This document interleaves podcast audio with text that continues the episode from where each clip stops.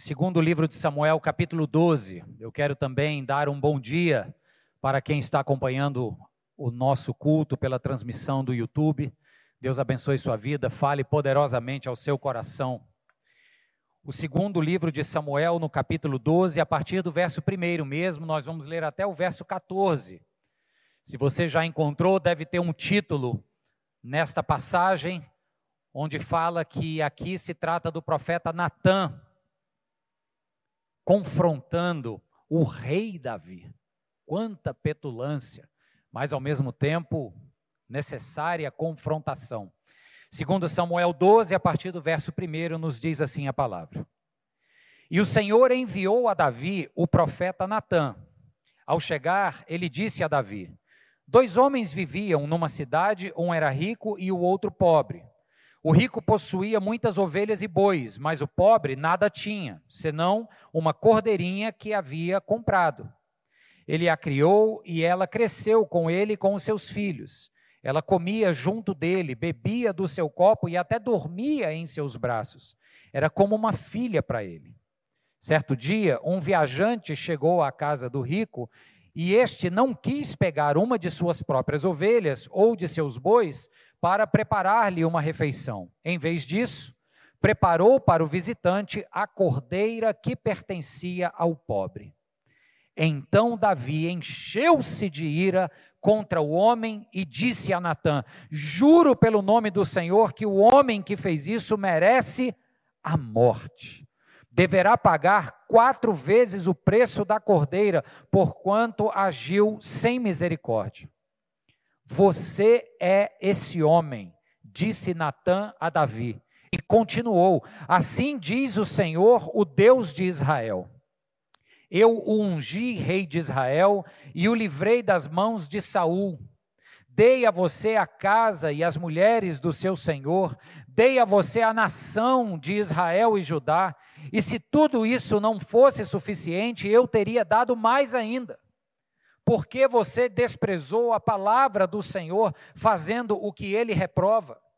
Você matou Urias, o Itita, com a espada dos Amonitas e ficou com a mulher dele. Por isso, a espada nunca se afastará da sua família, pois você me desprezou e tomou a mulher de Urias, o Itita, para ser sua mulher. Assim diz o Senhor: de sua própria família trarei desgraça sobre você. Tomarei as suas mulheres diante dos seus próprios olhos e as darei a outro, e ele se deitará com elas em plena luz do dia. Você fez isso às escondidas, mas eu o farei diante de todo Israel em plena luz do dia.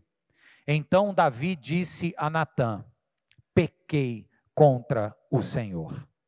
E Natan respondeu: O Senhor perdoou o seu pecado. Você não morrerá.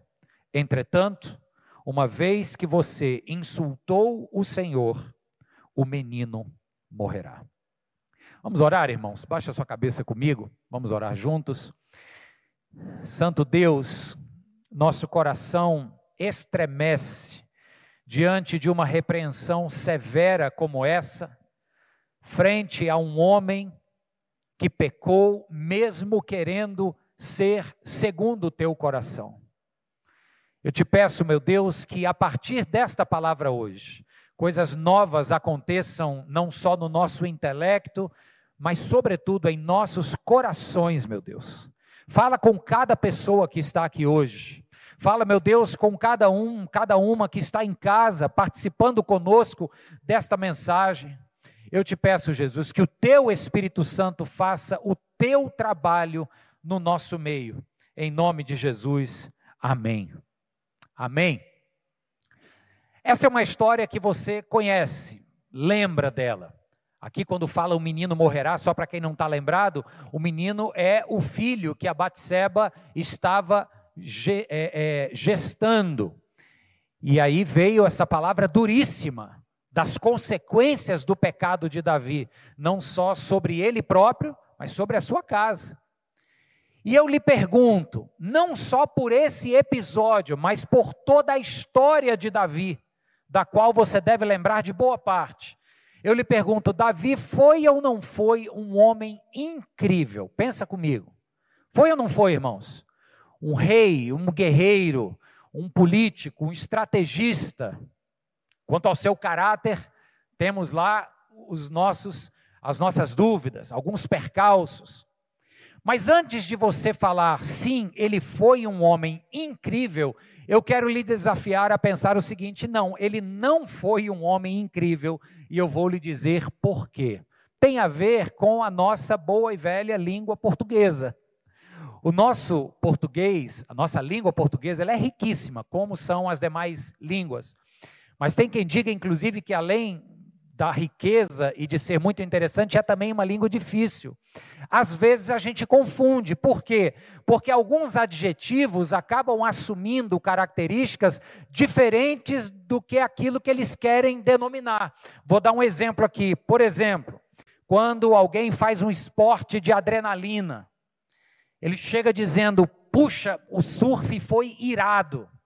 O jogo foi irado. Você não quer dizer que o esporte estava com raiva. Você quer dizer que ele foi bom. Mas você usa um adjetivo que tem uma conotação negativa, é ou não é? Tem outras curiosidades. Por exemplo, você diz. Eu estava esses dias conversando com um irmão querido que entende muito de carro e ele saiu do motor 1.0 e estava me falando do motor 1.8. Aí ele disse assim: esse motor é mais disposto. Eu falei, cara, eu nunca tinha ouvido esse adjetivo para um carro. E de fato faz muito sentido. Não é que havia uma disposição orgânica, havia aquela robustez de um motor 1.8, tantos cilindros lá. Enfim, aí eu não entendo muito de carro. Na literatura tem um adjetivo importante que faz com que você se identifique a um personagem. É um adjetivo que a gente não usa muito porque a palavra fica meio esquisita, mas é o adjetivo crível. Para que você se identifique com um personagem de uma obra que você está lendo, a história dele, o seu background, as suas escolhas, precisa ser algo crível Senão você lê e diz: não, isso aqui é meio fantasia, isso não tem muito a ver comigo. O termo correto é verossímil. O verossímil é esse personagem incrível. Agora, olha que interessante. Por que, que o Davi não é incrível? Porque, no exato sentido da palavra incrível, o incrível é aquele que não é crível. O prefixo in tem aí a ideia de negação, por exemplo, quando você diz que algo é insuficiente, não é suficiente. Então, dizer que algo é incrível, agora você entende bem, é um adjetivo que a gente agora está traduzindo, assim como o irado é algo bom, maneiro, legal demais, o incrível é algo fantástico, mas na verdade na etimologia da palavra, ele significa que é algo que não é crível. Talvez é porque seja tão maravilhoso que, que não é crível. Faz sentido, gente? Então eu quero dizer que o Davi não é um personagem incrível. Por quê? Porque ele é um personagem crível, verossímil. E sabe por que, que eu insisto nisso? Terminou a linha de português, tá certo? Vamos voltar para a Bíblia aqui agora. Eu insisto nisso porque o Davi, ele tem essa característica de se mostrar como alguém extremamente espiritual. Você vê que o livro dos Salmos, dos 150, a grande maioria foi Davi quem escreveu poesias belíssimas a respeito da relação do homem com Deus, uma relação de confiança, uma relação de temor, uma relação de caminhada, o Deus que caminha junto pelo vale da sombra da morte. Ou seja, é preciso alguém que tenha história com Deus. Mas ao mesmo tempo que esse personagem exala essa piedade e essa espiritualidade, ele também é extremamente humano porque existem salmos que falam como o homem petulantemente questiona Deus: até quando vai me durar essa dor? Ele também é um homem exageradamente humano, porque comete as falhas e faltas de um ser humano, como aqui nós estamos vendo o profeta Natan chegando junto e confrontando. Por quê? Porque Davi havia pecado no pecado do adultério com Batseba e no pecado do homicídio com Urias, o marido da Batseba. Então, esse personagem se torna verossímil ou crível. E aí eu posso me identificar com ele, por quê? Porque ele é ao mesmo tempo essa mistura que nos define. Pessoas que são feitas de carne e que pela carne às vezes pecam e se entregam a desejos que não glorificam a Deus, mas que também foram criadas com uma centelha divina com aquele spark, aquela sede do transcendente. É o livro do Eclesiastes que nos diz que Deus criou o mundo com um anseio pela eternidade. A gente fala muito isso aqui. O nosso anseio não é só pela comida ou bebida, por aquilo que alimenta o corpo, há um anseio legítimo pelo que é eterno. Algumas pessoas acabam buscando essa transcendência em outras fontes sejam elas espirituais ou químicas. Muita gente que se entrega ao álcool, à droga, é fruto dessa vontade de transcender, de sair desse mundo físico. Mas foi Deus quem plantou aquele desejo para que o homem possa conhecê-lo. E, e disso somos feitos nós. Essa mistura da carne e do espírito, tá claro, gente? E para mim, Davi representa de uma maneira muito concreta essa realidade de um personagem que é crível. E agora a gente vai ver o que é que estava acontecendo nesta confrontação do profeta Natan para com o rei Davi, para você ver como na humanidade de Davi eu e você aparecemos. Você vai ver. Eu já estou logo dizendo de saída que eu me vejo muito em algumas reações humanas, falhas do rei Davi. E eu desafio você a tentar se enxergar no que eu vou lhe mostrar aqui agora. Primeiro eu queria que você olhasse no verso 5. O Natan, profeta, começa a contar aquela parábola dos dois homens, um rico e um pobre. O rico tinha muitas cabeças de gado e um um, um, rebanho grande de ovelhas e carneiros e cordeirinhos. O pobre só tinha uma cordeirinha. E para quem não sabe, o cordeiro é o filhote do carneiro com a ovelha, tá? A gente sempre confunde isso, tem o bode e a cabra, mas aí são os caprinos. Os ovinos é a ovelha e o carneiro. Então a cordeirinha era o único bem. Quando o profeta Natan diz que o rico não quis se desfazer do seu rebanho, e então para cozinhar algo ao seu visitante ah, no Oriente Médio, essa cultura ainda é muito forte, você se desdobra em nome de uma boa hospitalidade. Então o camarada tinha que fazer uma comida para o visitante. Aí o profeta Natan conta a história de que o rico covardemente vai lá, não vou nem dizer no aprisco, mas na intimidade do pobre, onde a ovelhinha estava, mata e serve a comida. Aí o verso 5 mostra esse homem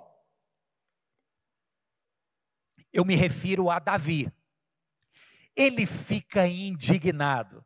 Eu imagino a cena. Veja só, o Natan precisa falar por meio de parábolas, porque assim, ninguém chega botando o dedo na venta do rei, dizendo assim: ó, você está errado, você fez algo feio. Ele está aqui, como a gente chama, comendo pelas beiradas. Quem já comeu mingau quente aí? Você começa ali pelas beiradas até chegar. Então, o Natan está indo pelas beiradas e ele conta a história e o Davi cai direitinho. É, emocionalmente falando, né? Ele fica irado e o verso 5 diz: Este homem merece morrer. Foi, foi indigno o que ele fez, foi absolutamente reprovável o que ele fez. Só que, na verdade, nós sabemos a história o profeta Natan já já vai dizer que esse homem é o Davi, mas antes de chegar na revelação, para nesse verso 5 e me diga o seguinte: o Davi está extremamente incomodado, revoltado e exclama a sentença capital: Este homem merece morrer. Sabe por quê, queridos? Porque a gente costuma ver e se indignar nos erros dos outros justamente os erros que mais parecem com os nossos próprios. Quanto mais o erro do outro for algo que você e somente você sabem que você também faz, quando você vê o outro fazendo, a raiva é grande. É ou não é, pessoal? O grande psicanalista Jung, ele fala isso. Ele diz assim, ó: tudo o que nos irrita nos outros pode nos levar a uma melhor compreensão de nós mesmos. Quando você se flagrar extremamente aborrecido, irado com algo que você está vendo o outro fazer, para tudo e analisa aqui por dentro. Porque possivelmente aquela ira se justifica porque aquilo é algo que você também tende a fazer e é tão reprovável que você fica irado quando vê outro fazendo. Então eu não sei você, mas eu me identifico com Davi nessa hora.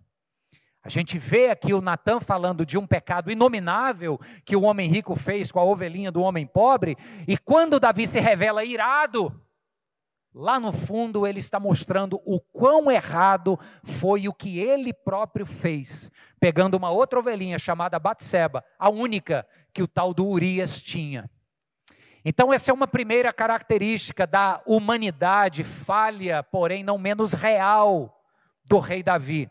Logo na sequência, no verso 6, o rei Davi faz outra coisa que é muito da gente também.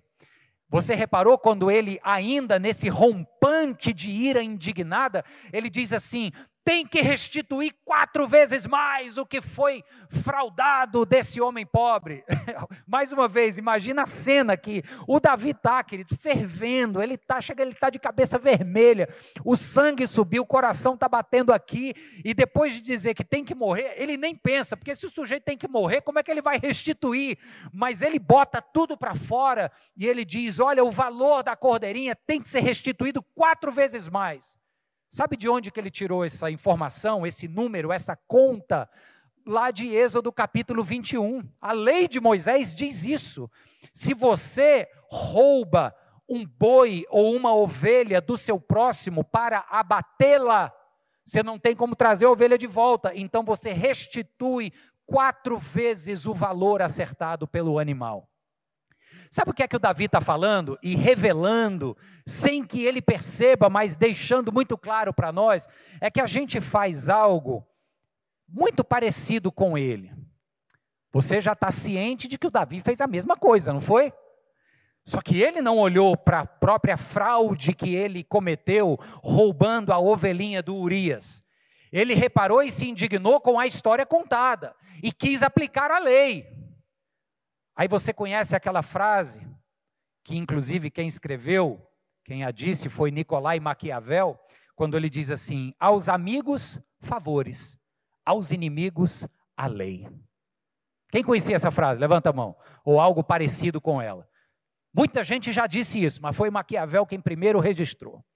Então Davi está olhando, e se tivesse um espelho ali na frente dele, ele diria assim: não, mas afinal de contas eu sou rei, o que eu fiz aqui vai, não está tão errado, eu tenho direitos e tal. Eu não sabia que a mulher era casada, acabou que quem matou foi o guerreiro lá que acabou matando Urias. Não, paciência. Ou seja, aos amigos e a mim mesmo, pode tudo.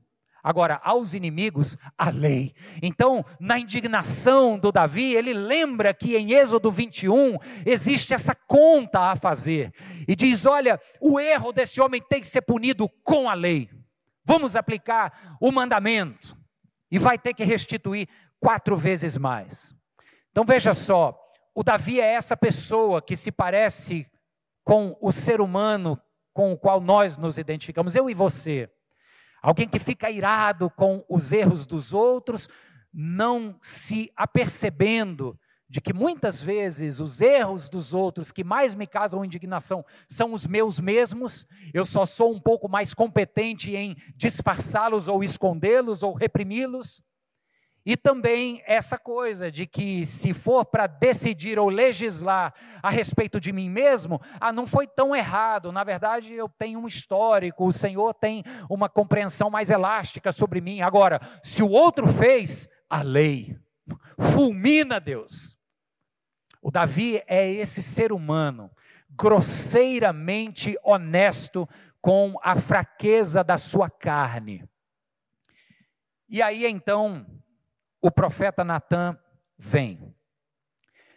Mas para a gente fechar essa humanidade de Davi, eu quero lhe dizer que, sabendo que o Davi foi denominado pela Bíblia como um homem segundo o coração de Deus, Está lá no primeiro livro de Samuel, capítulo 13, e também no capítulo 13 de Atos dos Apóstolos. Paulo está falando para a igreja em Antioquia e ele cita a história de Israel e diz: Davi, um homem segundo o coração de Deus. Bem, se ele foi segundo o coração de Deus, mas ao mesmo tempo ele compartilhou desta grosseria carnal, então isso é um conforto para mim e para você.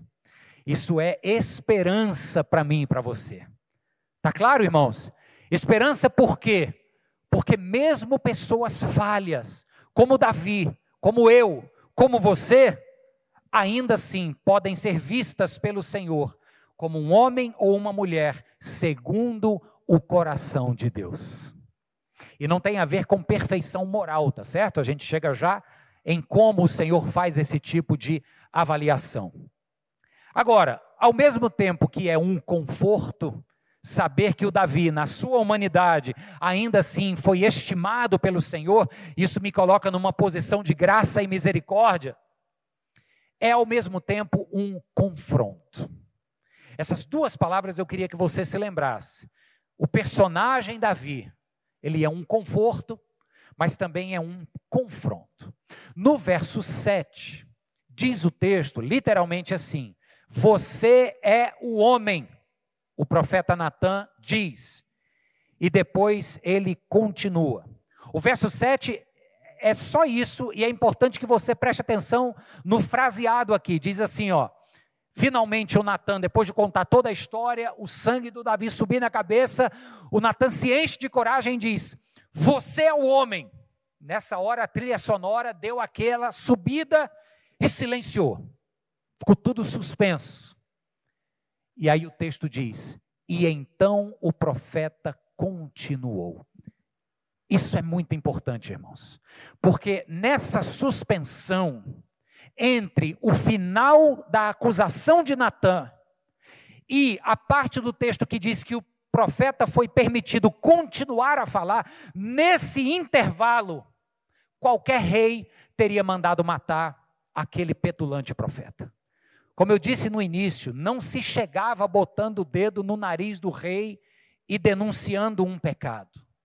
Isso era e é muito sério nas monarquias. Hoje, obviamente, por questões protocolares, vai se criar um, um constrangimento diplomático horroroso, mas na antiguidade isso era absolutamente inconcebível. Vocês se lembram do, do, livro de Esther, por exemplo? É um bom exemplo.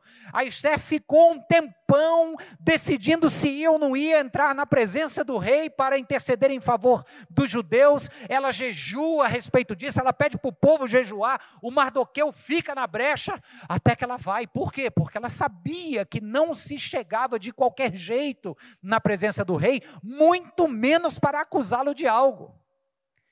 Então, há um confronto aqui, e aqui eu começo a ver o rei Davi como alguém quebrantado e sensível à voz de Deus, por quê? Porque ele leva a lenhada do profeta e permite que o profeta continue. Você consegue enxergar Deus agindo no coração do rei aqui? Sim ou não? Humanamente falando, o rei tinha suas razões para silenciar o profeta, mas o profeta continua. A confrontação encontrava lugar no coração do rei Davi.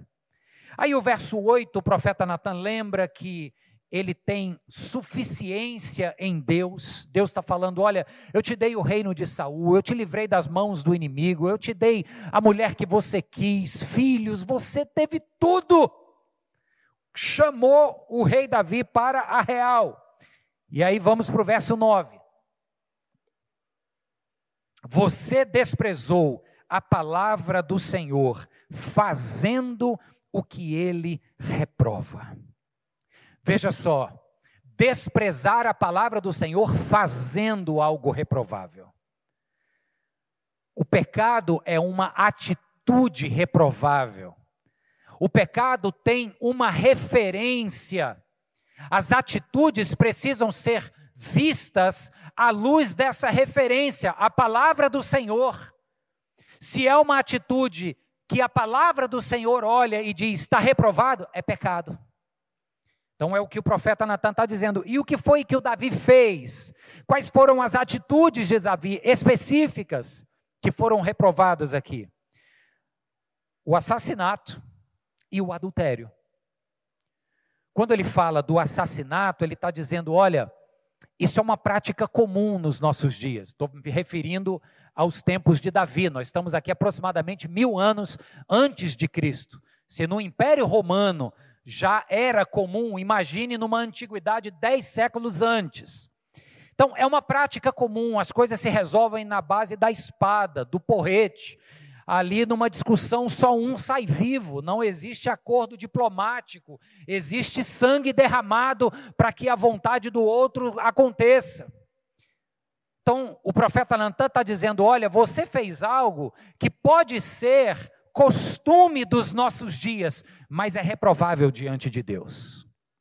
Você fez algo na sequência que reis normalmente fazem: pegar a mulher que querem e trazerem para o seu harém, mas é errado aos olhos de Deus. Sabe o que, que isso chama a nossa atenção, irmãos? Presta muita atenção aqui agora é que tem coisas nos nossos dias, na nossa cultura, no nosso dia a dia, que são costumeiras, que não são reprováveis aos olhos da sociedade em si, mas são abomináveis aos olhos de Deus. Quais são essas coisas que talvez você esteja fazendo só porque todo mundo faz, mas é reprovável aos olhos de Deus? É porque no caso de Davi, o adultério e o homicídio são duas faltas gravíssimas. Aí a gente olha e diz assim: não, nunca matei ninguém, nunca traí meu cônjuge.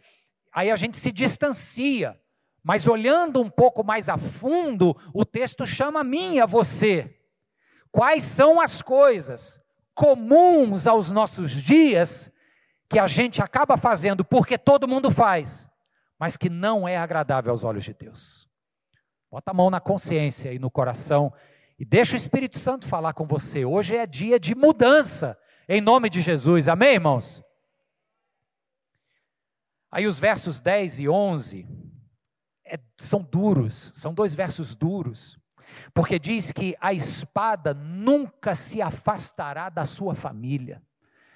Sabe, Davi não cometeu o assassinato de Urias pela espada dos inimigos, Aí Deus está dizendo: a consequência disso é que a espada nunca se afastará da tua família. Eu me lembro, lendo esse, esse trecho, eu me lembro do que Deus fala com Caim, depois da ocasião em que Caim mata seu irmão Abel. Quando ele diz que o Abel agora iria vagar pela terra, na maldição que, que Caim, perdão, que o Caim vai vaguear terra fora, na maldição que ele acaba atraindo para si, o Caim diz: Todo aquele que me vir, me matará. Eu matei. Por onde eu for, vai ter alguém querendo matar. Sabe o que é isso, queridos? Isso não é praga, não, só, tá? Isso é porque quando se entra na violência, acaba se vivendo um ciclo de violência. Até que Jesus venha e quebre essas algemas. Sabe, é o ciclo do, do matar e morrer. O Natan está dizendo isso para Davi: olha, você inseriu na sua caminhada como rei, como gestor, como servo de Deus, a violência. Por causa dessa sua escolha, a espada não vai mais se afastar da sua família. E ele diz ainda sobre o outro pecado, o adultério. Você cometeu o adultério, pois saiba que as tuas mulheres também vão adulterar com o teu próximo. E isso acontece de fato na rebelião de Absalão, mas essa é uma outra mensagem. Mas tudo isso acontece. Fica muito claro, queridos, ver que o pecado de Davi, você já sabe que ele vai ser perdoado, mas não, o perdão de Deus não invalidou Davi de colher as consequências nefastas de suas escolhas. Pela violência, ele adentrou num ciclo interminável de matar e morrer. Pelo adultério, ele atraiu para si um ciclo interminável de luxúria, de exploração sexual e de morte conjugal. Ah, pastor, será que isso aconteceu mesmo com Davi? Aconteceu. Se você seguir somente um capítulo para frente do capítulo que lemos, você vai ver a história de Tamar, Aminon e Absalão. Esses três eram filhos de Davi com mulheres diferentes. O Aminon estupra Tamar, que era irmã da mesma mãe que Absalão, que defendendo a honra da moça vai lá e mata o estuprador. São filhos, são irmãos se degladiando, e este último, além do assassinato que o fez fugir por uns tempos, depois, quando volta para Jerusalém, usurpa o trono do pai e se deita com as suas mulheres. Sabe, irmãos, Davi foi um homem segundo o coração de Deus. Ele pede perdão por suas faltas, mas ele precisou conviver com as escolhas que ele fez. O Senhor perdoa a você e a mim do nosso pecado. Mas precisamos pedir ao Senhor discernimento, forças, sabedoria para administrar as escolhas das consequências que fazemos. Está claro, queridos? A fé cristã não é uma fé que infantiliza a pessoa, dizendo: está tudo bem, você foi perdoado, que alegria, céu de brigadeiro. Não. A fé cristã nos chama a uma maturidade para dizer assim: olha, o perdão de Deus é incondicional àqueles que se arrependem, mas cada um de vocês são responsáveis pelas escolhas que fazem. Amém, queridos? Eu quero começar a fechar aqui essa história. Então, enfatizando com você agora a resposta que Davi dá. Vamos lembrar aqui, ó. Primeiro, o conforto um homem que cometeu, né, precipitou nas palavras, mandou matar o, o fazendeiro rico lá, para depois se dar conta de que era ele próprio. Então, diante do seu pecado e da sua carnalidade, ainda assim foi um homem considerado a imagem e semelhança de Deus, conforto ao meu e ao seu coração, esperança. Depois, um confronto porque era um homem de Deus, ele se calou diante da repreensão. É mais ou menos como a gente diz hoje, de forma brincalhona, mas muito sincera, quando a gente diz assim: fala Deus, fala Deus. Deus está falando para a gente se arrepender. Davi silenciou porque Deus estava falando e querendo levá-lo ao arrependimento. E aí ele dá uma resposta agora. E essa resposta está no verso 13 é a única resposta esperada deste homem que é honestamente humano, mas que tem uma atitude surpreendentemente divina. A resposta de Davi é tão somente numa frase afirmativa de admissão. Ele diz: Pequei. Pequei, Senhor, não tem mais o que falar.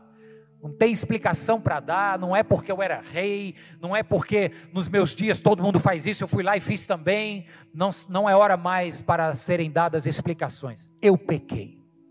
E no exato momento que Deus ouve as palavras de Davi, mas não só as ouve, ele enxerga o fundo do seu coração, de onde veio esta confissão o profeta Natan é usado para dizer: Pois bem, o Senhor perdoou o seu pecado.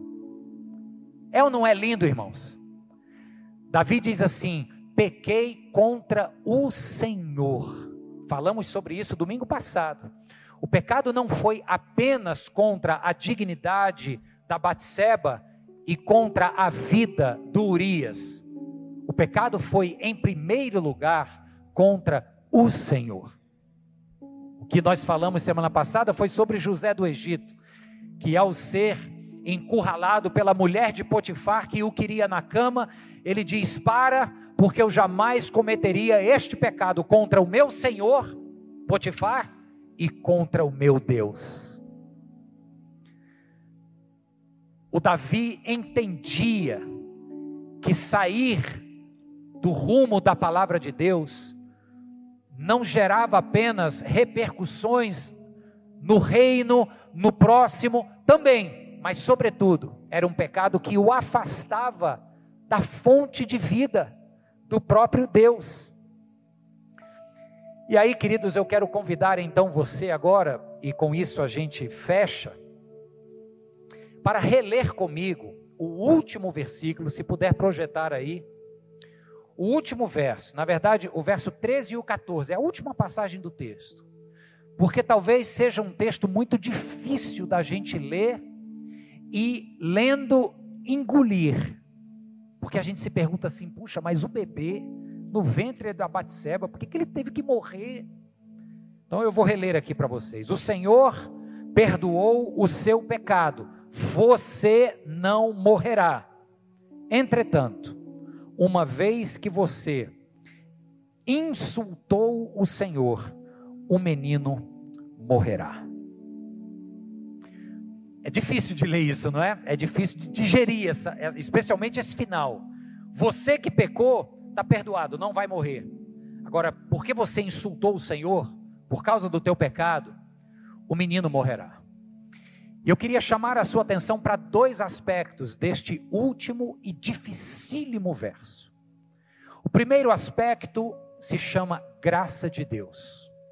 O segundo aspecto se chama justiça de Deus. A graça de Deus é na parte em que o Natan chega e diz: Você pecou, Deus perdoou o seu pecado e você não morrerá. Davi, que estava com o coração batendo aqui, relaxou. Perdão, perdão, você está perdoado. Agora, a justiça de Deus tem a ver com aquilo que a gente lê em Romanos capítulo 6, quando diz que o salário do pecado é a, é a morte. Por isso que tradicionalmente o culto em Israel sacrificava um cordeiro. E a morte do cordeiro era tida como morte, preste atenção, substitutiva. O cordeiro morria em substituição ao pecador que o estava ali apresentando. É o rito de perdão ao povo ao que oferece o cordeiro. Então, sem o derramamento de sangue não há remissão de pecados, porque o salário do pecado é a morte. Então, se Natan está dizendo para Davi que Deus o perdoou, é graça. Mas quem morreu? Quem vai morrer? O filho. E você já sabe onde eu estou indo. Porque mil anos depois, no alto de um monte chamado Caveira, um filho morreu, para que o meu e o seu pecado fosse perdoado. Só que não era um filho de uma relação ilegítima, fraudulenta, que resultou em vergonha para a mulher e sacrifício da vida do marido. Foi um sacrifício voluntário que para nós trouxe vida mas que a um pai trouxe lágrimas. O sacrifício voluntário de Cristo já estava, eu diria, pré-anunciado neste verso difícil que acabamos de ler. Você pecou e agora não é mais Davi, é você, Milton. Sou eu, Mário, Júlio, é você. Você pecou. Mas você vai ser perdoado, porque quem vai morrer é o filho. O filho cumpre a justiça de Deus, porque sem derramamento de sangue não haveria perdão de pecados. A palavra de hoje nos mostra o rei Davi suficientemente humano para transparecer as suas faltas, afobações e pecados, mas ao mesmo tempo quebrantado diante de Deus para reconhecer que peca e que porque peca precisa da graça de Jesus sobre a sua vida. Nenhum de nós aqui é diferente de Davi, naquilo que somos capazes de fazer, pelo olhar que lançamos, às vezes olhar de cobiça, de inveja, pelos pensamentos que acolhemos em nossos corações, às vezes pensamentos maldosos, vingativos, ou até mesmo pelas atitudes que, sem serem conseguidas a repreensão delas, acabamos fazendo e ofendendo. Ninguém daqui é diferente de Davi. Agora, todos aqui somos chamados para estar debaixo da graça do Filho que morreu, para que na nossa humanidade pudéssemos ser feitos divinos, parecidos com Jesus. Ele morreu para que a gente tivesse vida. Ele nos perdoou para que a gente pudesse viver e perdoar o outro. Que o Senhor abençoe sua vida em nome de Jesus. Amém e amém.